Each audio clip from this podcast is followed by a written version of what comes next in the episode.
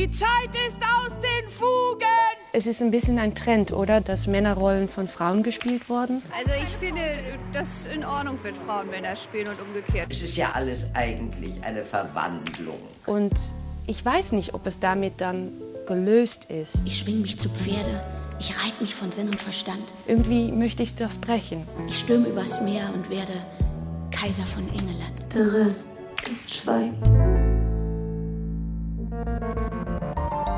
Der Theaterpodcast von Deutschlandfunk Kultur und Nachtkritik.de.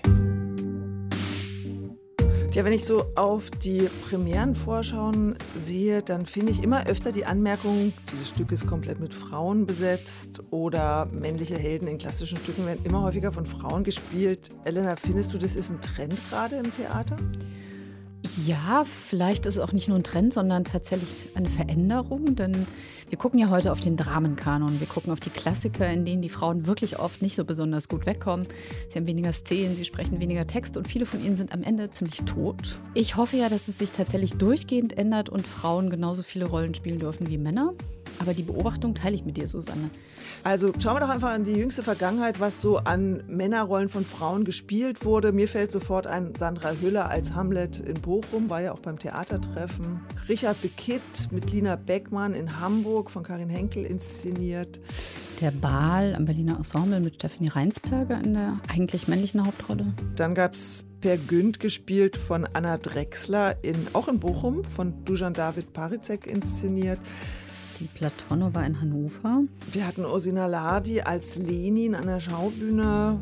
Das ist jetzt ja nicht so der klassische Kanontext, aber immerhin eine Frau in einer Männerrolle. Werner Sübetex fällt mir noch ein, an Münchner Kammerspielen. Da spielte Jelena Kulic die Figur Werner Sübitex. Also es gibt jede Menge Männerrollen, die von Frauen gespielt werden. Zuletzt, glaube ich, Michael Thalheimer, die Räuber in Hamburg am Thalia Theater.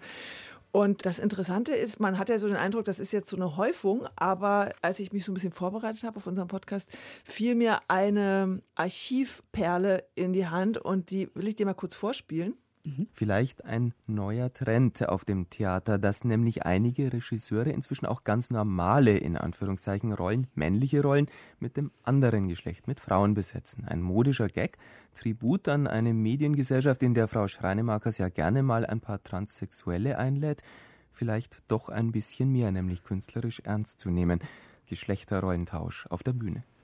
Tja, mein Kollege hat es hier vor, vielleicht hast du es erkannt, was würdest du sagen, aus welcher Zeit stammt dieser O-Ton? Aus der Hüfte 97. Ja, es ist 1990. Ah. Da war das offenbar ja auch schon ein Trend oder zumindest bemerkenswert. Also es scheint ja immer mal wieder Thema gewesen zu sein, äh, dass es eine Häufung gab von Frauen in Männerrollen. Georg Kasch, mein Kollege, hat ja so einen äh, langen Text dazu geschrieben, in dem er das auch mit der Gesellschaftsform ein bisschen zusammenbringt und sagt, je offener die Gesellschaft, desto möglicher, dass Frauen auch Männerrollen spielen. Also ich glaube, der erste Hamlet mit weiblicher Besetzung ist aus dem 18. Jahrhundert. Also es ist wirklich schon einige Jahrhunderte, dass das immer mal wieder passiert. Und er sagt, je geschlossener die Gesellschaft, je repressiver, desto weniger passiert das. Kleiner Exkurs ins Historische, aber eigentlich wollen wir auf unsere Gäste kommen, oder? Die heute bei uns sind. SpezialistInnen in Fragen der Genderumbesetzung.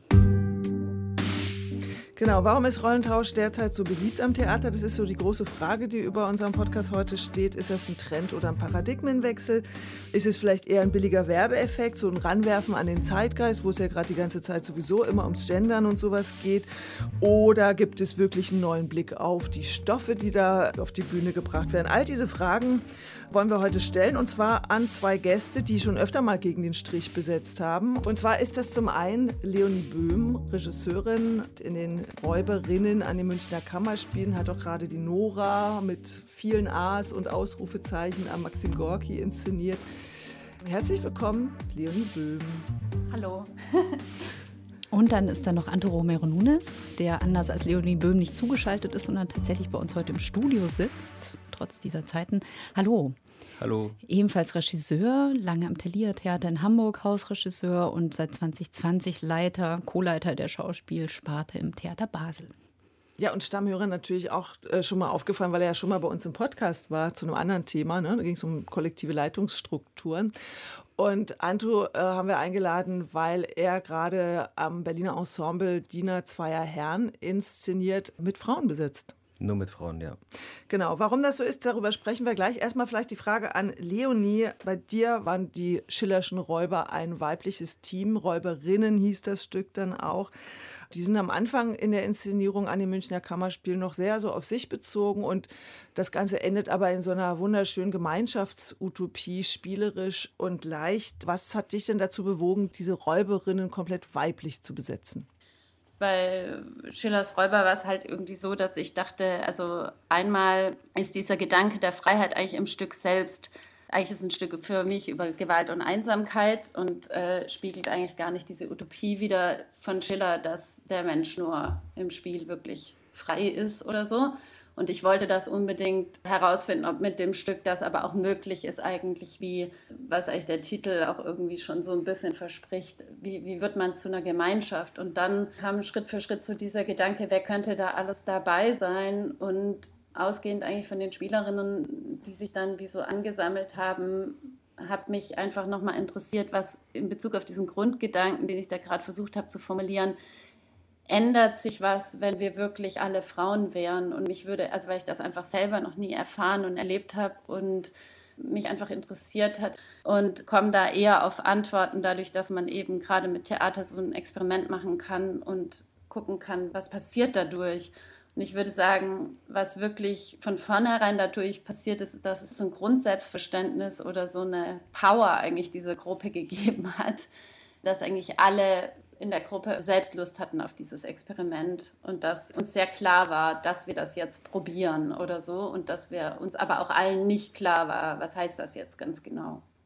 Was dabei ganz genau rauskam, das können wir ja gleich nochmal thematisieren. Ich würde jetzt gerne Antu fragen, weil du ja auch sozusagen ein Theaterklassiker von Goldoni besetzt, also umbesetzt quasi alle Rollen verweiblichst, wie in den Räuberinnen. Was war denn dein Ansatz? Also gibt es auch irgendwas, was du mit dem Stück rausfinden möchtest oder ist die Motivation eine andere? Es ist halt so eine, man nimmt hier so eine Aufgabe an und dann heißt es Diener zweier Herren. Und dann ist die Frage, was ist, wenn da kein Diener und kein Herr ist? Ähm, dann fängt man an zu denken und sieht halt auch, mit wem man dann arbeiten könnte. Und manchmal ergibt sich da eben eine schöne Truppe.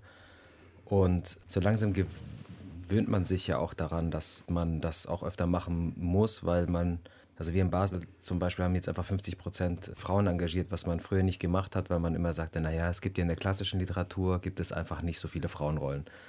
Und jetzt ist ja die ganz strukturell die Tendenz dazu zu sagen, ja, dann lass doch erstmal Frauen genauso wie Männer engagieren und dann schauen, was da mit der Literatur passiert. Und das Erste, was passiert, ist natürlich, dass man mehr Frauen reinbesetzt, was ja auch äh, Spaß macht. Und bei Diener zwei Herren ist ja auch zusätzlich noch so, dass da einfach wahnsinnig viel Herrenwitz und männliches Gemache und so da drin ist. Und das ist schon so abgenutzt, dass es eigentlich ganz gut tut, wenn Frauen diese Männer spielen. Jetzt in dem Fall. Ja, man könnte das auch als Frauen spielen, aber Frauen spielen eben diese Männer und kriegen dadurch auch eine Maske. Wir, wir machen ja auch Comedia. Ein Commedia dell'arte besteht aus Maskenspiel und hinter der Maske muss ja gar nicht entschieden sein, wer da steht. Es gibt ja im Stück auch schon so eine Art Rollentausch, weil Beatrice verkleidet sich ja als Mann, um ihrem Geliebten nachzureisen. Genau, alle Frauen spielen Männer, nur eine Frau hat sich nur als Mann verkleidet. Und dann das macht schon Spaß ein bisschen. Wie geht ihr denn mit diesen Herrenwitzen um? Also wir hatten es vorhin ja, glaube ich, auch mit Michael Thalheimer, der gerade die Räuber inszeniert hat und sozusagen dieses Männergehabe einfach Frauen auf den Leib geschrieben hat. Also die verhalten sich so, wie man das halt von toxischen Männern erwarten würde. Aber es gibt jetzt nicht wirklich einen Shift im Narrativ, wenn ich das über die Kritiken so richtig gelesen habe. Wie gehst du denn damit um, wenn da ein Herrenwitz steht und eine Frau den spricht? Wir haben teilweise mehr Herrenwitz reingeschrieben, als es hatte, weil es dann teilweise bei Figuren macht es eben Spaß. Bei anderen nicht so. Ne? Also das ist jetzt auch nicht so das große Thema Männlichkeit. Also wir im Theater in unserer Blase reden ja sehr viel einfach darüber, weil es eben darum geht, was kann ich denn noch spielen oder kann ich alles sein? Kann ich etwas sein, was ich eigentlich nicht bin? Das ist ja eine Frage, die nie beantwortet wurde bis jetzt und ich weiß auch nicht, wie man darauf eine Antwort finden sollte und das ist ja auch ein guter Motor, um das im Theater zu erforschen. Das heißt eher ein Überperformen, also sozusagen diese Gender-Stereotype nochmal betonen, indem die Frauen jetzt betont so Männergeräusche machen und so ein männliches Gebaren? Nee, es geht darum, einfach einen Abstand ah. zu dem zu mhm. haben, was man tut. Und das kann man mhm. nicht nur durch Geschlecht, also das kann man ja durch, durch ganz viele Sachen haben. Es geht ja darum, Maskenspiel zu betreiben. Mhm. Und es gibt eben auch den Grund, dass es eben die Möglichkeit gibt, es zu tun und dass die Schauspielerinnen eben nicht so oft mit Komödie beauftragt werden. Und dass die natürlich auch Lust hatten, das jetzt einfach mal zu tun. Und diese Lust habe ich natürlich auch, mit den Kolleginnen da in die Proben zu gehen. Nicht, dass sie das noch nie gemacht hätten, aber die werden normalerweise eben seltener beauftragt, lustig zu sein. Was ein totaler Fehler ist, weil verpasst man echt ganz schön viel. Leonie, ich habe jetzt so ein bisschen rausgehört, dass bei euch beiden da kein Gender-Programm oder Gender-Mainstreaming dahinter steht, dass man sagt, wir müssen jetzt, weil es müssen die Frauen auch mal Komödie spielen, sondern dass sich das eigentlich so über die Truppe ergibt, also über die Menschen, mit denen ihr arbeitet, du arbeitest. Wenn man so ein altes Stück nimmt und dann irgendwie ein neues Anliegen drüber liegt, was passiert denn da mit den Narrativen? Also was ändert sich tatsächlich? Wo knirscht es dann vielleicht auch und wo muss man dann auch mal weggehen und was eigenes dazuschreiben, also einen eigenen Text oder eine eigene Handlung, eine neue Szene? Also ich finde die Frage voll gut, aber es wird nicht so einfach, die zu beantworten. Oder ich probiere es. Es ist, glaube ich, eine super komplexe Grundsituation, aus der ich versuche zu arbeiten. Also ich versuche irgendwie, dass alle Mittel im besten Sinne gleichberechtigt sind. Oder ich glaube, am, am wichtigsten ist irgendwie so quasi der handelnde, denkende und fühlende Mensch. Also es ist auch super wichtig, dass die Spielerinnen Lust haben, das mitzugestalten und dass sie auch Interesse haben, mit in so einen Prozess zu gehen. Und dann gibt es eben auch noch unbedingt den Stoff, aber der Stoff ist nicht irgendwie dazu da, dass wir ihn erzählen, sondern es ist echt wie eine Auseinandersetzungsgrundlage, dass wir darin einen Themenschwerpunkt finden, in dem wir auch was über uns heute erzählen können. Und damit das irgendwie alles gleichzeitig untersucht werden kann, versuche ich eigentlich diese Stoffe unglaublich zu reduzieren und im besten Sinn eigentlich auf eine Frage abzuklopfen. Und da wird auch ganz viel weggelassen. Also erstmal ist es ganz viel Reduktionsarbeit, viel mehr Reduktionsarbeit, als jetzt da groß was dazu zu erfinden, sondern erstmal wie so einen Kern herauszuschälen oder so. Und ähm, was ich halt an den Klassikern ganz toll finde, ist, dass sie einmal eine eigene Geschichte mit sich bringen, dass sie schon total viel gespielt und rezipiert worden sind. Also dass sie auch schon irgendwie wie für sich stehen und auch das Publikum meistens schon viel Erfahrung damit gemacht hat und dass man eben auch an ihnen so sehen kann durch die Zeit, dass je nach Zeitgeist eben die vollkommen anders aufgeführt oder behandelt werden. Deswegen finde ich mich darin auch eine, als eigentlich eine sehr klassische Theatermacherin quasi. Ja, aber der, der, Arbeitsprozess läuft so, dass man halt voll in so eine Beziehung letztendlich auch zu diesem Text tritt und den so befragt daraufhin, so was, wollen wir jetzt damit konkret erzählen? Und das bleibt so ein Balanceakt, ob man den Text jetzt wirklich sozusagen so zerstört, dass man irgendwann sagen kann, warum braucht man verdammt nochmal diese Vorlage?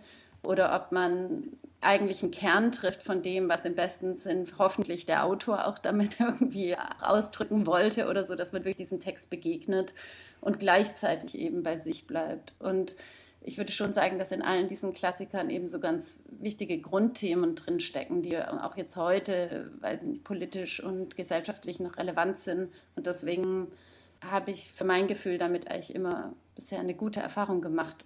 Ja, und vielleicht auch ähnlich dem, was du gerade gesagt hast, Antu, also quasi so wie die Frauen den Herrenwitz sprechen oder in was für ein Verhältnis sie da zur, zur Sprache dann vielleicht stecken oder zur Rolle, ist das bei mir auch, dass ich eigentlich immer auch wichtig finde, dass der Mensch, der da spielt und handelt, auch noch sichtbar bleibt und diese Klassiker auch noch natürlich auch ziemlich fremd sind in ihrer Sprache, in ihrer Denkweise, dass man richtig in eine andere Zeit eintauchen muss und gleichzeitig eben die mit dem Heute oder mit der eigenen Haltung verbinden kann und dadurch immer eine Fremdheit erhalten bleibt oder ein Spannungsverhältnis. Also es geht nicht darum, völlig irgendwie mit irgendwelchen Figuren zu verschmelzen, sondern sich eigentlich mit einer Frage auseinanderzusetzen und der sich spielerisch zu nähern und gleichzeitig aktiv denkend zu bleiben.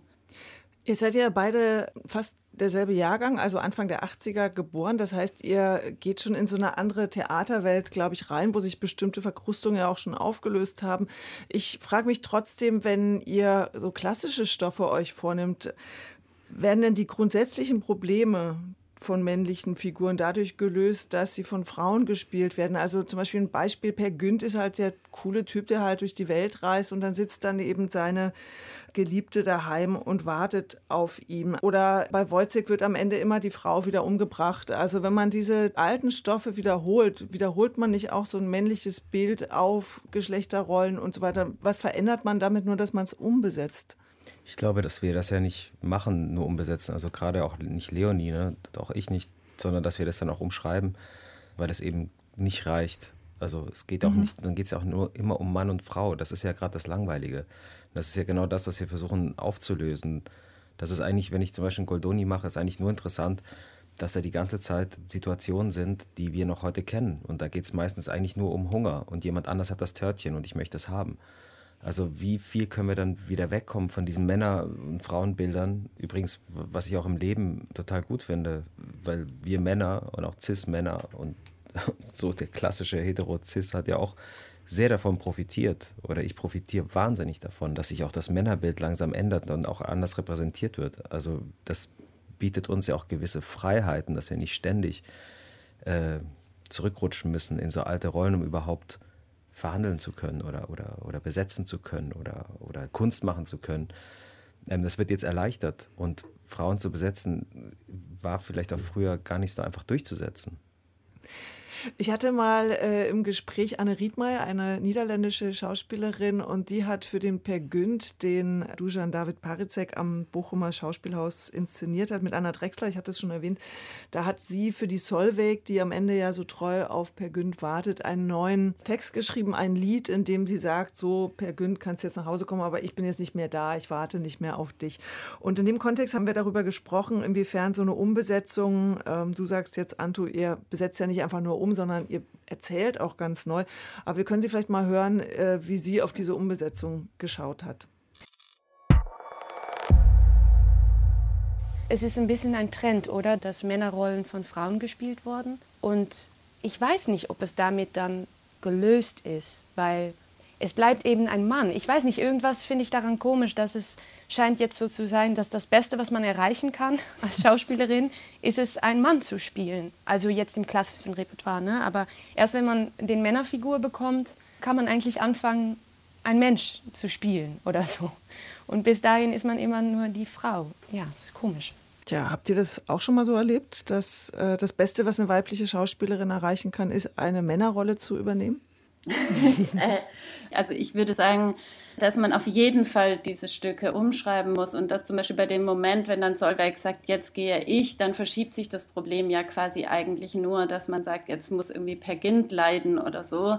Aber diese Frage danach, wie kriegt man eigentlich wirklich einen Raum miteinander hin oder auch, also auch ein Stück miteinander hin, wo man versucht, nicht denen, die die Macht hatten, die Macht zu nehmen und sie selber zu übernehmen, sondern eigentlich auch Erzählungen im besten Sinn hinzubekommen. Wie können Menschen wirklich in Win-Win-Situationen zum Beispiel geraten? Wie kann man Machtsituationen aushebeln zugunsten davon, dass alle davon profitieren oder so? Das ist ja eigentlich wie nochmal ein ganz anderer Gedanke, der nicht dadurch äh, gelöst ist, dass man jetzt einfach nur Frauen Männerrollen spielen lässt. Ich glaube, was einfach wichtig ist, dass jeder Spieler oder jede auf der Bühne und jede Figur, die es da gibt, halt irgendwie eine Auseinandersetzung hat, die irgendwie herausfordernd ist oder die irgendwie was im besten Sinn mit der Person zu tun hat. Und ja, früher waren das halt vor allem die Männerrollen, aber in den Stücken von mir, ich würde sagen, wir zerhäckseln eigentlich alle Rollen und finden die wie nochmal neu. Also jeder, sozusagen jeder Spieler hat halt eine, ein Grundproblem, macht eine Entwicklung und hat spezifische Beziehungen zu den anderen und dafür bedient er sich im besten Sinn aus dem kompletten Textpool des ganzen Stücks. Und wenn es da zwei äh, verschiedene, also der Karl Mohr meinetwegen, der hat auch Texte von Amalia in seiner Figur oder von Franz oder von äh, wem, Schufterle oder ich weiß nicht was, wenn das zu der Gestaltung dieser Figur dann passt. Es ist echt ganz schön bunt, was man damit alles machen kann. Also klar, jetzt zum Beispiel in der Commedia dell'arte es ein Arlecchino, ist das jetzt, muss das ein Mann sein oder nicht? Ist das jetzt so wichtig, dass der irgendwann sexuell gefährlich wird und können Frauen nicht sexuell gefährlich werden? Das würde ich äh, wahrscheinlich verneinen. Aber einen Menschen spielen zu können, dass man dafür eine Männerrolle braucht, das zeigt einfach nur, wo die Literatur die, die ganze Zeit steckte. Ne, und das durch die Schaffung von Fakten, dass einfach mehr Frauen auf die Bühne gestellt werden, hofft man, dass natürlich jetzt auch mehr Frauengeschichten geschrieben werden. Also das ist ja so ein bisschen die, man wird ja auch müde, halt, äh, dass Männer auf der Bühne dazu angehalten sind, eigentlich immer alles zu sein und dreckig zu sein und so weiter. Und bei Frauen eigentlich immer dazu, das, das zu sein, was sie eigentlich schon sind. Also die schöne Frau, in Anführungszeichen, spielt die schöne Frau. Und keiner merkt je, dass sie eigentlich ziemlich gut ist, da alte Männer zu spielen. Weil die das halt irgendwie in sich hat oder so als Clown. Ja. Das wird dann nie erforscht. Und jetzt, glaube ich, löst sich das einfach deswegen auf, weil man einfach diesen Schritt gemacht hat, paritätischer ja. zu besetzen. Trotzdem glaube ich, dass damit sehr viel gemacht wird. Also ob eine Frau einen Mann spielt, was ist eigentlich mit, mit SpielerInnen oder die sich keinem Geschlecht zuordnen, ist das jetzt immer wichtig, wenn sie spielen? Was suchen die sich aus? Oder kann man es einfach mal gut sein lassen, zu sagen, okay, jetzt ist es ein Männerkostüm, ist es ein Mann, ist es ein Frauenkostüm, ist es eine Frau? Das ist unendlich das Thema.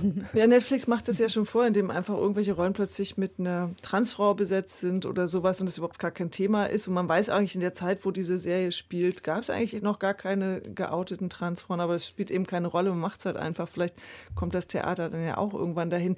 Was ich mich gefragt habe, ist, wenn ihr so klassische Stoffe euch nehmt, warum ihr euch mit denen dann noch auseinandersetzt und nicht sagt, wir lassen uns einfach ein neues Stück schreiben wo diese ganze Problematik schon mal ganz anders aufgefächert ist. Das ist die Frage, wer das Stück schreibt. Mein Leonie erfindet ja sehr viel, ich erfinde auch sehr viel. Es geht halt darum, wann die Intendanten und Intendantinnen sich dazu entschließen, diese Titel nicht mehr äh, auf die Theater zu schreiben und wann sich die Zuschauer dazu entschließen, eben nicht mehr nur in die Klassikertitel zu gehen. Ist das immer noch so, dass die Zuschauer wollen halt ihr Klassikrepertoire sehen? Ich glaube nicht überall. Also in Berlin finde ich es ja toll, dass es eigentlich eher nicht so ist. Also ich würde sagen, die Leute, die in meine Stücke gehen, die, denen ist das gar nicht so wichtig. Aber das ist einfach so ein, noch ein anderer Schritt. In Basel macht ihr jetzt den Spielplan, also du mit Jörg Pohl, Anja Dirks und äh, Inga Schonlau. Inga Schonlau, genau, als äh, Leitungskollektiv. Wie geht ihr denn da mit dieser Frage um? Also macht ihr so eine Art Mischkalkulation? Also es gibt Klassiker neu interpretiert, aber es gibt auch Stückaufträge oder wie handhabt ihr das? Ja, wir versuchen eigentlich ja sehr zu mischen und eigentlich immer eine, eine, sinnvolle Auseinandersetzung zu finden im Sinne von, was hat das mit mir zu tun, warum muss ich das erzählen? Also immer von den Beteiligten, die da dabei sind und eben es wird ein anderes Projekt, wenn Leonie Böhm da arbeitet, als wenn Herr Marthaler da arbeitet oder so. Das ist halt einfach eine komplett andere Herangehensweise. Aber wichtig ist nur, dass alle die Möglichkeit haben, dass es sie was angeht. Es ist halt so, wenn man einen schwierigen Titel ansetzt, in Basel hat man es halt schwerer mit, mit, Zuschauern oder so. Mhm. Aber vielleicht müssen wir das auch einfach, da müssen wir auch durch. Ja, da müssen wir auch äh, einfach die Leute dafür interessieren. Und das Stück auf der Bühne interpretiert werden, ist ja auch immer so. Das ist ja nicht so, dass wir jetzt so Stückzerhäcksler wären oder sowas. Es gibt ja keine Blaupause, auf der man sagt, man spielt einen Klassiker durch. Hauptsache, die Abende sind irgendwie, wollen was. Mhm. Als du Caligula mit Konstanze Becker besetzt hast am Berliner Ensemble, da, ich habe mal nachgelesen, da gab es, in einer Kritik sagte jemand, das hättest du nur gemacht, weil sie einfach so eine tolle Schauspielerin ist, die jeder Rolle eine scharfe Kontur gebe. Aber ich bin mir sicher, dass du eine ganz andere Idee dahinter hattest bei dieser Besetzung eines grausam herrschenden Kaisers. Wenn du dich daran erinnerst, wieso hast du dich für Konstanze Becker entschieden? Ich konnte mir einfach nicht vorstellen, äh, das von jemand anderem zu sehen ich habe da gar nicht so sehr über Mann und Frau nachgedacht. Jetzt im Nachhinein, klar, hätte das ein Mann gespielt, das wäre ja furchtbar gewesen. Aber ich wollte wirklich Konstanze da drin sehen. Und jetzt anders, als wir äh, Metamorphosen gemacht haben, war klar, dass Jupiter von einer Frau gespielt werden muss. Es geht gar nicht anders, weil der eigentlich nichts anderes macht, als äh, irgendwelche Leute zu missbrauchen die ganze Zeit. Und dann aber auch nicht nur von einer Frau, sondern auch von Anne Haug, die sich einfach auskennt im Metier sozusagen, die Autorin ist, die die das einfach anders verwaltet und neue Inhalte rauskommen. Das hat nicht nur geschlechtliche Gründe, es hat oft auch einfach Gründe, womit hat sich ein Mensch in seinem Leben beschäftigt? Wozu hat jemand was zu erzählen? Du hast gesagt, Caligula hättest du dir gar nicht vorstellen können, wenn das ein Mann gespielt hätte. Und auch, äh, jetzt hast du gerade von Metamorphosen gesprochen, dass, das, dass diese Figur dort nur von einer Frau gespielt werden konnte, weil es da um Missbrauch geht. Das habe ich noch nicht ganz verstanden. Mir fällt jetzt gerade ein, dass Michael Thalheimer zu seiner Räuberinszenierung am Thalia Theater gesagt hat, er hat das so mit Frauen besetzt, weil er Angst habe, das steht zumindest so im Programmheft, dass wenn man die Räuber, dieses Stück der unzufriedenen jungen Menschen mit Männern besetze, das Publikum an heutige Radikale, etwa an Querdenker oder die AfD denke. Dank einer weiblichen Räuberbesetzung sei diese Gefahr nun gebannt. Ist es so einfach? Die Frage ist, ob nicht auch. Sind keine Frauen in der AfD? Eine ganze Menge. Aber bei den Querdenkern glaube ich auch nicht. und im NSU und wo auch immer. Aber wieso konntest du dir nicht vorstellen, dass Caligula von einem Mann gespielt wird? Nicht von einem Mann. Ich kon, von den Leuten, die dort waren am Berliner Ensemble, ah, okay. konnte ich mir nur vorstellen, dass Konstanze Becker das spielt. Also ja, das war. Ich habe damals wirklich nicht so sehr über Männer und Frauen nachgedacht. Es ging darum, sie kann es und ich möchte es mit ihr arbeiten. Ich möchte mit ihr diese Zeit verbringen. Und sie wollte es auch. Also es war ein gegenseitiges, ähm, das kann man ja nicht verordnen.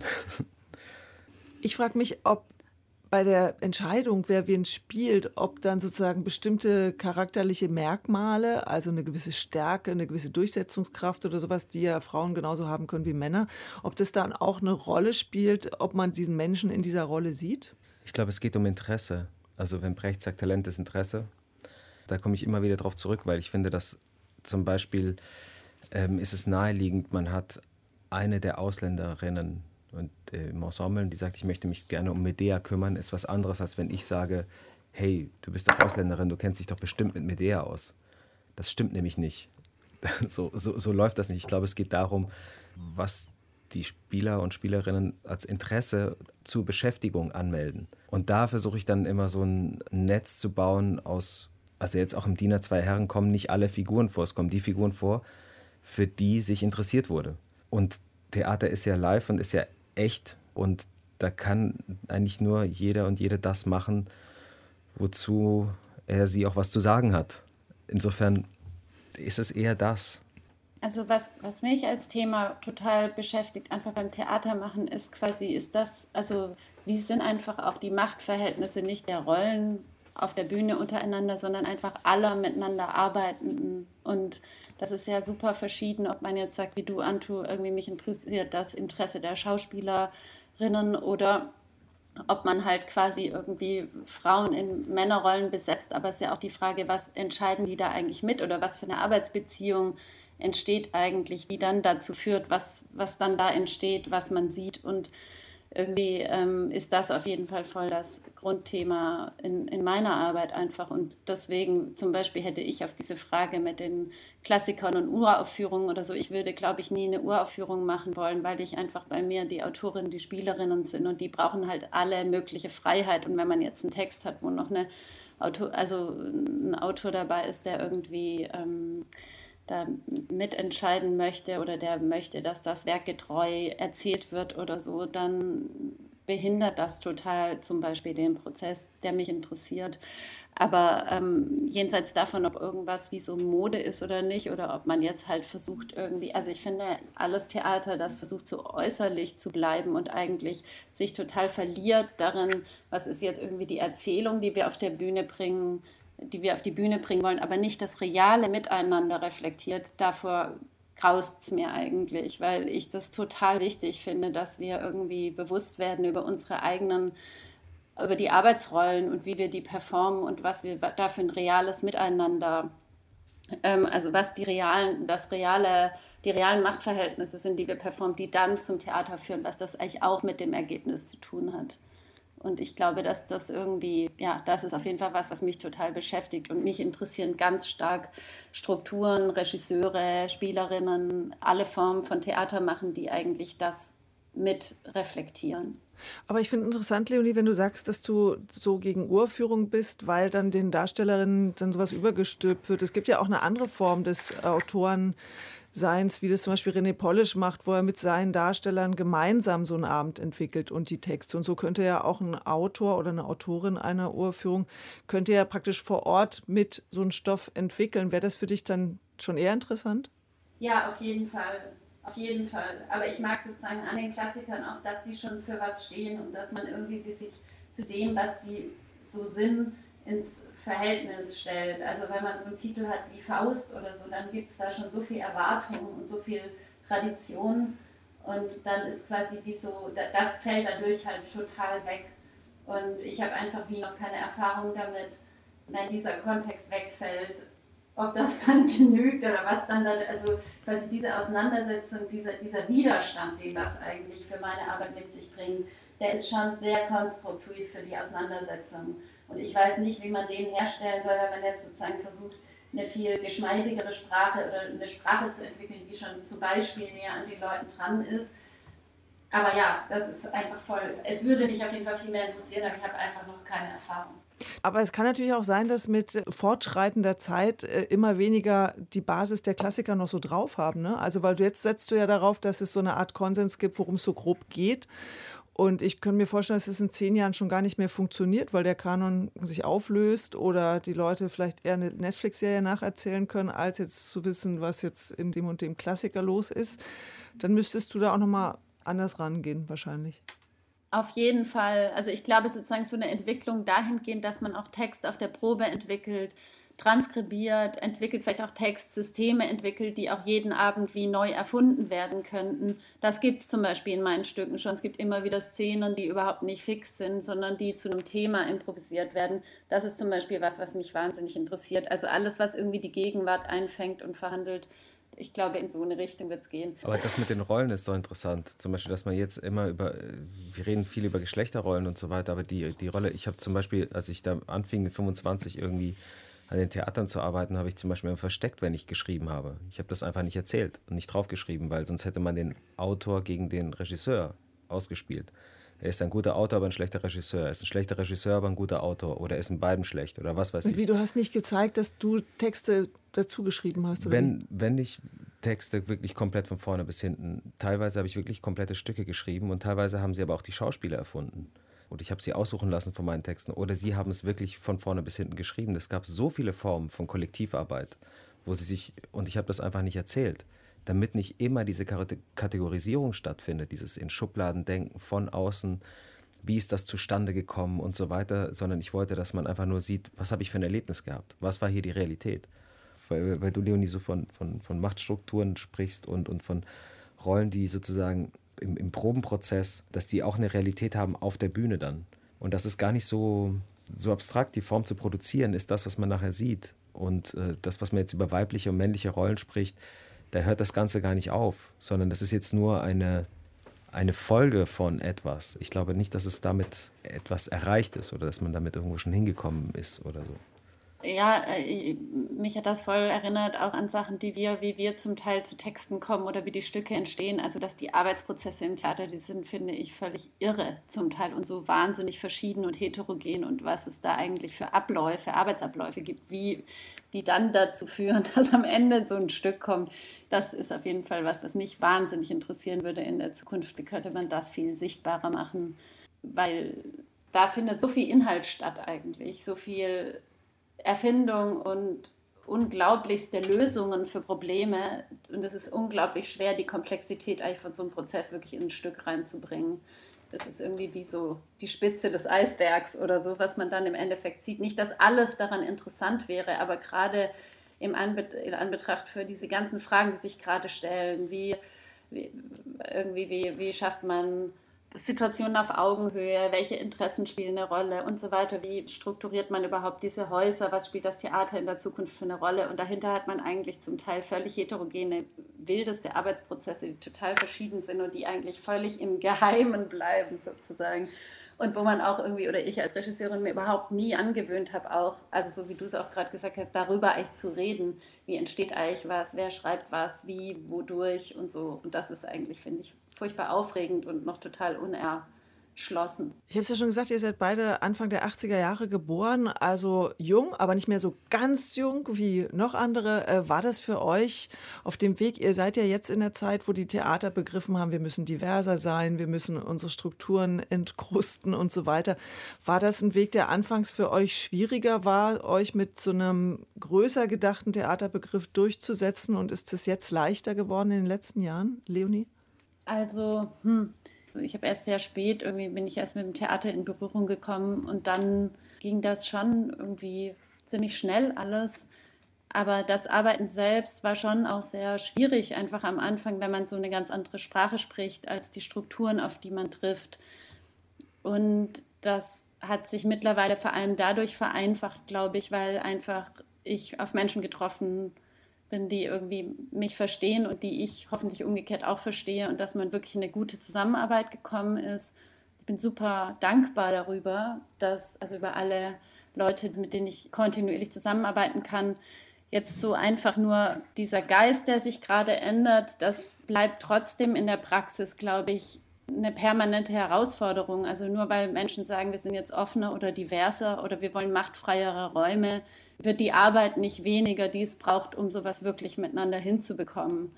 Und also es ist ganz toll, dass quasi dieser Paradigmenwechsel gerade stattfindet. Nichtsdestotrotz ist es auch wahnsinnig aufwendig. Genauso das, was ihr da gerade in Basel probiert oder so. Ich finde sowas wirklich super toll, dass einfach mehr Leute mitentscheiden dürfen oder andere Interessen eine Rolle spielen, aber dementsprechend ist auch jeder Vorgang dahingehend aufwendiger oder so. Also genau. Und wenn alle bereit sind, diese Arbeit zu leisten, dann ist es echt super. Aber oft gibt's, treffe ich auf jeden Fall auch noch auf Ideale, die dann in der Praxis überhaupt nicht verwirklicht werden. Dann vielleicht noch eine Frage zum Schluss an euch. Gibt es einen Klassiker, wo ihr sagt, den würde ich auf gar keinen Fall auf die Bühne bringen, egal wie besetzt? Also ich würde sagen, nein, das gibt es nicht, weil man eben die Freiheit hat, das zu ergänzen, zu verändern, zu kommentieren und es dadurch eigentlich immer ein Verhältnis zu dem Stoff geben könnte, aus dem heraus man den dann wieder erzählen kann. Ich würde mir tatsächlich einfach auch nur wünschen, dass wieder neue große Geschichten geschrieben werden. Ich bin gar nicht so ein Typ, der sagt, es braucht immer Figuren oder so. Ja, aber ich habe das Gefühl, die ganzen guten Autoren wandern, wandern, wandern irgendwie zum Film ab oder so. Ähm, ich wünsche mir eigentlich fürs Theater wieder große, große Geschichten, dass man nicht immer zu diesen Klassikern greifen muss, um äh, in die großgedachten Sachen zu kommen. Aber das ist ja nicht nur ein Wunsch, da kann ich auch selber dran arbeiten, dass es Strukturen dafür gibt oder dass das gemacht wird. Insofern, wir bleiben dran, dass nicht nur die Klassiker da immer wieder rauskommen. Das heißt, wir freuen uns auf das Basler Autorinnenprogramm. Also was bei uns in Basel wirklich geklappt hat, wir haben ja jetzt die Mühle von St. Payne gemacht und das hat eine Autorin und ein Autor geschrieben, die Geschwister sind und die eine ist bei uns im Ensemble und hat für die Leute, die da mitspielen, geschrieben, wo auch die Hauptrolle von einer Frau gespielt wird, die auch als Frau das spielt, die aber eigentlich ursprünglich irgendwo im Mythos ein Mann war. Das ist diese Krabat-Geschichte, ne? die sorbische. Genau, mhm. es ist so irgendwas an der Krabat-Geschichte. Und da hat auch, da ging es auch nur darum zu sagen, was möchte man gerne wem als Aufgabe geben. Und ich habe die Fantasie dazu als Schreiberin, weil ich die Leute kenne und mit denen gearbeitet habe und weiß, woran die arbeiten. Und da entstehen auch wieder größere Erzählungen, wenn man vom Interesse der Spielenden ausgeht. Und ich hoffe, dass das und da geht es dann auch irgendwann nicht mehr um, um, Geschlechter oder so, sondern eher um, um Interessen und wozu habe ich eigentlich was zu sagen, dass es darum geht wieder. Leonie, woran arbeitest du gerade? Was kommt als nächstes von dir? Ich mache König Teiresias in Basel. mit, mit Jörg Kohl und Gala Winter. Also habt ihr euch schon verlinkt. Und genau. Und Anto wird die Proben besuchen kommen, hier und da, vielleicht. Wenn, wenn du mich lässt, wenn du mich wünschst. Das heißt, ihr das, seht das euch. wird passieren. ja. Dann seht ihr euch bald am nächsten Mal richtig da, nicht so wie heute nur per Leitung. Ja, also ganz herzlichen Dank euch beiden, Leonie Böhm und Anto Romeo Nunes, fürs dabei sein. Leonie tippt schon ganz schnell was. ja, genau. Viel Erfolg für eure nächsten Produktionen und äh, bis zum nächsten Mal. Dankeschön. Ja. Bis bald, Leonie. Dankeschön. Danke. Ja, bis bald. Tschüss. Tschüss. Und jetzt ist es Zeit zu schauen, was so hinter der Bühne los ist. Wir haben ja beim letzten, nee, beim vorletzten Mal Musanturm Frankfurt gezogen, als den Ort, wo wir mal unsere kleinen Scheinwerfer hinschicken wollen. Und dort haben wir gesprochen mit Carsten Schrauf. Der ist in der Produktionsleitung, macht dort die Ausbildung. Ja, und der ist seit 25 Jahren am Haus und hat schon zwei Intendantenwechsel miterlebt. One, two. Und weil ja in der freien Szene besonders viel Wert darauf gelegt wird, fair zu produzieren, gibt es dort seit einigen Wochen ein Awareness-Team. Hinter dem Rampenlicht. Einblicke in den Maschinenraum Theater. Was macht ein Awareness-Team? Die Aufgaben sind alle die gleichen für jedes Mitglied dieses Awareness-Teams, nämlich Ansprechpartner zu sein für Leute, die Diskriminierungserfahrungen im Musanturm haben. Das ist äh, letztendlich nur das Strukturgewordene von der Grundhaltung, die es im Musanturm schon immer gibt, nämlich, dass wir versuchen, Diskriminierung zu verringern. Wir sind uns bewusst, dass es keinen diskriminierungsfreien Raum gibt in der Welt und dass auch wir, wenn wir uns immer so toll progressiv halten als Theater, das einfach auch nicht automatisch sind damit und deswegen wir gesagt haben, wir brauchen eine Struktur dafür. Mussten Sie schon öfter tätig werden als Mitglied des Awareness-Teams? Nein, ich musste noch gar nicht tätig werden. Das liegt aber nicht daran, dass wir so unglaublich diskriminierungsfrei sind bei uns, sondern dass wir uns sozusagen auch erst vor wenigen Wochen konstituiert haben. Man kann nicht einfach so sagen, äh, wir schreiben jetzt da Awareness-Team drauf und dann machen wir Hände hoch, wer will da mitmachen, sondern dem Ganzen geht ja auch eine gewisse Schulung voraus. Äh, interessant dabei ist, dass es dabei nicht um ein wertendes äh, Gremium gibt, der jetzt abwägt, äh, war es jetzt eine Form von Diskriminierung oder nicht, sondern einfach eine Anlaufstelle darzustellen für Leute, die aus ihrer Perspektive eine Diskriminierungserfahrung bei uns im Haus haben. In unserem Haus da haben wir die Verantwortung für und dann müssen wir gucken, was da passiert.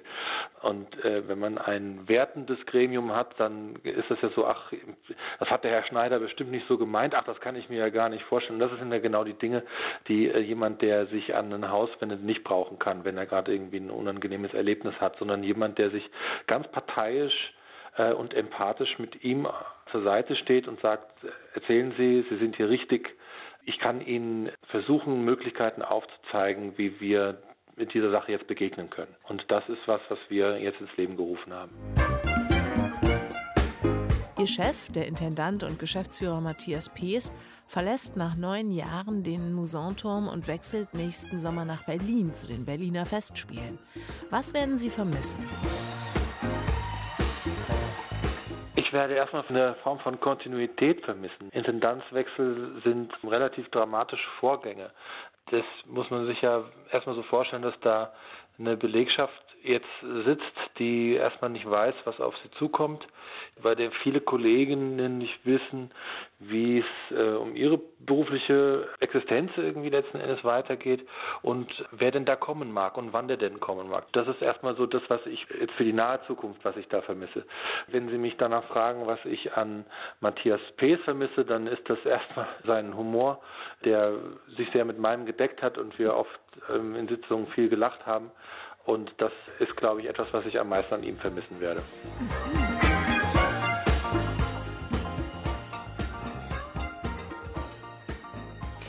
Ja, und ich habe dann versucht, äh, ganz investigativ schon mal rauszufinden von Carsten Schrauf zu erfahren, wer denn so vielleicht schon gehandelt wird als Nachfolger für Matthias Pees.